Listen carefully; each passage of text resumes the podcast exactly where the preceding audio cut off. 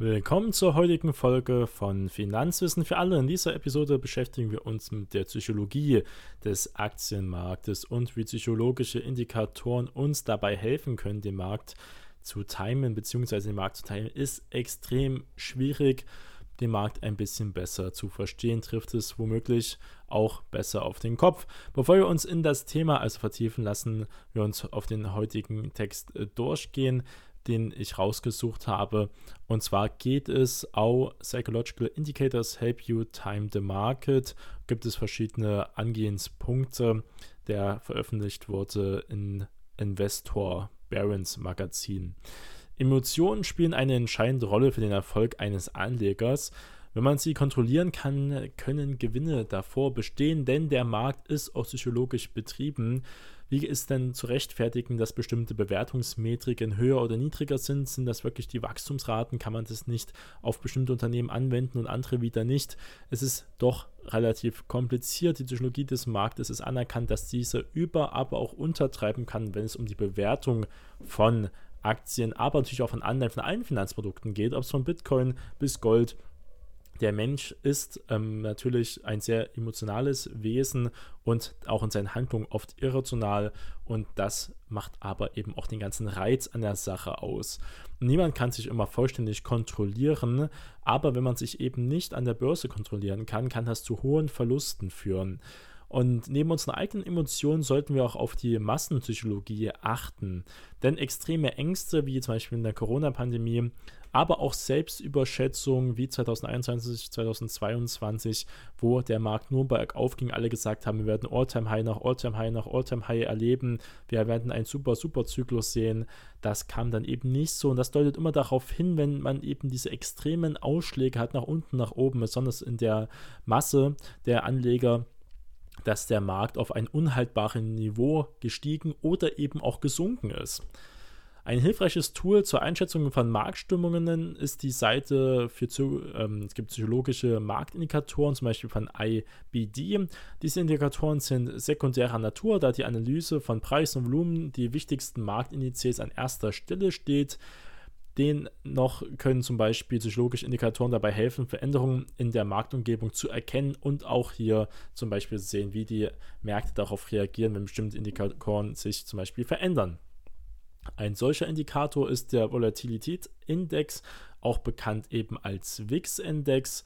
Er basiert auf den Optionstätigkeiten vom SP 500 und quantifiziert das Bedürfnis der Anleger, ihre Portfolios abzusichern also mit Optionen, meist gegen das Abwärtsrisiko, also mit Short-Optionen, also auf fallende Märkte setzt. Wenn der WIX steigt, deutet das auf erhöhte Angst hin, weshalb er auch als Angstindex bezeichnet wird. Der IBD verwendet den WIX zum Beispiel, um mittel- bis langfristige Marktböden zu bestätigen, aber auch um kurzfristige Marktböden zu erkennen. Es ist ja auch bekannt, das Fear and Creed Index, zum Beispiel von CNN, aber auch von Bank of America, die haben als eine Komponente von mehreren auch den WIX-Index. Es gibt auch WIX-Indexe. Ähm, auf andere Märkte, aber SP 500 ist der größte. Wir reden meistens auch hier von 30 Tagen beziehungsweise drei bis vier Wochen. Da haben wir diese Verfallstage an den Börsen von den Optionsscheinen und ähm, das ist die Möglichkeit. Es gibt auch kürzere. Manche sagen auch der ein- bis einwöchige Wix ist viel aussagekräftiger. Das ist eben umstritten, aber der Standard ist eben diese 30 Tage SP 500 Wix-Index. Der Put zu Call Volumenindikator ist auch eine Möglichkeit, der ebenfalls die Optionstätigkeit misst. Wenn das Volumen von bärischen Puts, man setzt also auf fallende Kurse, zu dem man dann ab einem bestimmten Preis den fallenden Kurs kaufen muss, im Vergleich zum bullischen Kurs, wo man sagt, okay, der Kurs wird höher stehen an bestimmten äh, Termintag extrem wird, deutet das auf ein großes Interesse an Portfolioabsicherung gegen Abwärtsrisiken hin. Die Angst und das Bedürfnis nach Schutz erreichen normalerweise ihren Höhepunkt nahe Markttiefständen. Das kann man also historisch auch ähm, testen. Ein weiterer beliebter Kontraindikator ist die Investors Intelligence äh, Umfrage unter Markt äh, Newsletter zum Beispiel, wo man annehmen könnte, dass professionelle Berater wertvolle Informationen zur Marktrichtung bieten, zeigt die Erfahrung, dass je mehr sie übereinstimmen, desto eher liegen sie auch kollektiv falsch. Zum Beispiel haben wir jetzt ja gesehen, dass wir Rekord-Short-Positionen auf dem S&P 500 gesehen haben vor der Berichtssaison, aber die Berichtssaison ist doch ganz gut ausgefallen, beziehungsweise weniger schlecht als erwartet in manchen Branchen und der Markt ist stark gestiegen. Trotzdem sagen die meisten Leute, er wird noch weiter fallen, aber derzeit haben etwa Hedgefonds über 18 Milliarden Dollar verloren.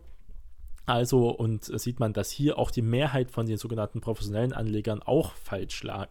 Vielleicht sollte man immer ein Kontra stehen, also immer ähm, das Gegenteil tun, was hier vielleicht die Mehrheit tut, als ein Contrarian sein. Wie zum Beispiel ein gutes Beispiel von Contrarian ist immer wieder Peter Thiel genannt als Investor. Selbst Experten sind anfällig eben für Emissionen, also alle Menschen sind eben dafür einfach anfällig. Zwei neue psychologische Indikatoren sind ebenfalls hervorzuheben, zum Beispiel das High-Low-Verhältnis, das ist die Berechnung von neuen Höchst- zum Tiefständen über alle Indizes, also alle relevanten Indizes und wird in einer, ja, ein Verhältnis umgewandelt. Und zwar eine niedrige Zahl spiegelt viele Tiefstände im Verhältnis zu den Höchstständen wieder, also auch als Art Marktbreite zu sehen, Market Breadth zwischen den verschiedenen Aktien. Nach extremen Tiefständen kann ein ähm, Anstieg dieses Verhältnisses darauf hindeuten, dass der Markt sich auch wieder langfristig erholt.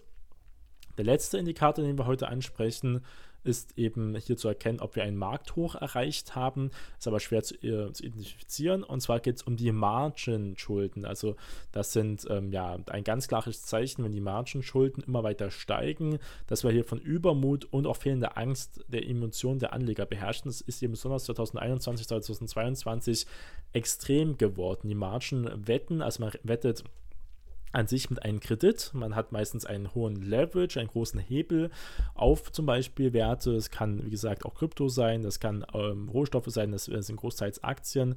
Und man sagt, okay, ich habe nicht das Kapital, möchte das Fünffache meines Kapitals wenden, dafür brauche ich eine Margin, dafür brauche ich einen Hebel und den setze ich an und das haben wir gesehen, dass diese extrem gestiegen sind. Diese werden aber dann eben auch rausgehauen aus dem Markt, wenn dieser dann wieder fällt. Ein Hochpunkt ist also in Sicht, wenn immer mehr Menschen Margen, also diese Art Kredit, nutzen, um von einem stetig steigenden Markt zu profitieren. Er muss nämlich immer stetig steigen, weil er einmal einbricht, sind die Margen meistens auch so eng gesetzt, dass diese gleich ähm, ja, rausgehauen werden. Bei einem Anstieg von 55% gegenüber dem gleichen Monat des Vorjahres kann man in der Regel von einem bedeutenden Abschwung ausgehen. Die Daten für diesen Indikator sind nicht sofort verfügbar, aber da der Zeitrahmen langfristig angelegt ist, bleibt genügend Zeit, um Anpassungen auch hierzu vorzunehmen. Insgesamt zeigt uns, wenn wir diese Untersuchung des Aktienmarktes ähm, angucken, wie wichtig es doch ist, Emotionen auch besonders in diesem Rahmen zu kontrollieren und auf die Stimmung der breiteren Anlegergemeinschaft auch zu achten und zu hören. Durch die Kombination von Preis- und Volumenanalysen mit psychologischen Indikatoren kann man womöglich bessere Entscheidungen treffen und auch das Risiko in unsicheren Marktphasen minimieren, indem man sich hier was reinholt in diesen Bereichen. Nochmal zusammenfassen in den Folgen, was haben wir gelernt? Also psychologischen Indikatoren, der WIX, auch der Put-Call-Volumenindikator, die Investors Intelligence Umfragen und die High-Low-Ratio, ähm, die können eben dazu beitragen, besonders die Marktstimmung und Richtung besser zu verstehen. Was fundamental die Unternehmen also leisten, ist da ähm, gar nicht relevant. Diese Indikatoren sind zwar sekundärer Natur, sollten jedoch auch in Kombination mit Analyse von besonders Preis, Volumen ähm, natürlich auch umfasst werden. Das ist natürlich auch wichtig, was für ein Volumen hier momentan gehandelt wird. Angst und Übermut, das sind wichtige Signale äh, für Marktwendungen in vielen Bereichen oder wie als kurzfristige Wendungen. Schließlich ähm, sollte man darauf achten, auch was denn der Unterschied zwischen den professionellen Beratern und Experten ist von den ähm, Privatanlegern in vielen Bereichen, ob das doch ähm, sich zu stark auseinander bewegt.